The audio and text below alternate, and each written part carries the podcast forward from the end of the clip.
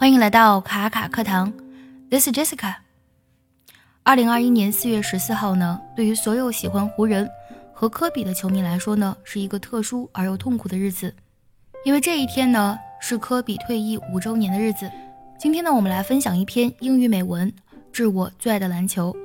其实呢，这篇文章是科比当时发表的退役声明。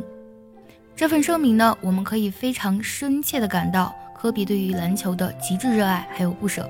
科比呢是不幸的，他那么早就离开了我们。但是呢，他也是非常幸运的，因为呢，他从小到大就做了一件自己非常喜欢做的事情。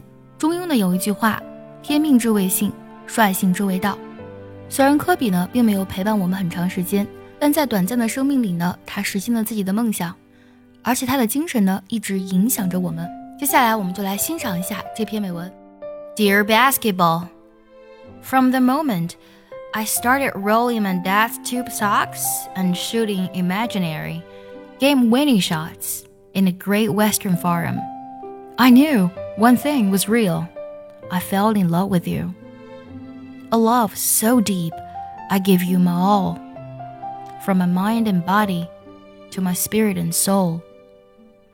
As a six year old boy, deeply in love with you. I never saw the end of the tunnel. I only saw myself.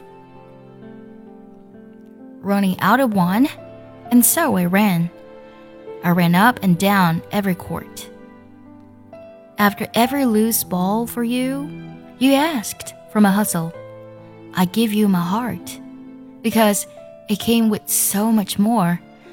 I played through the sweat and hurt, not because challenge called me but because you called me.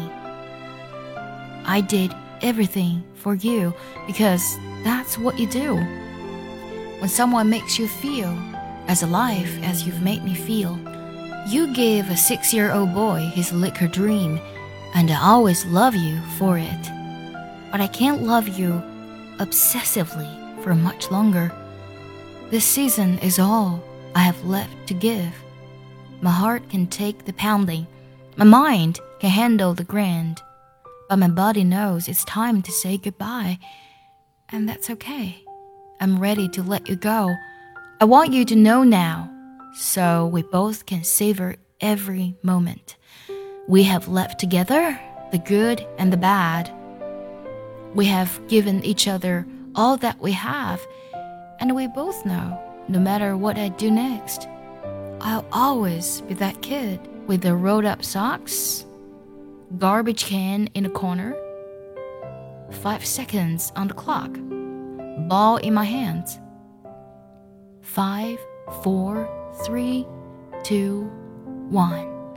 Love you always.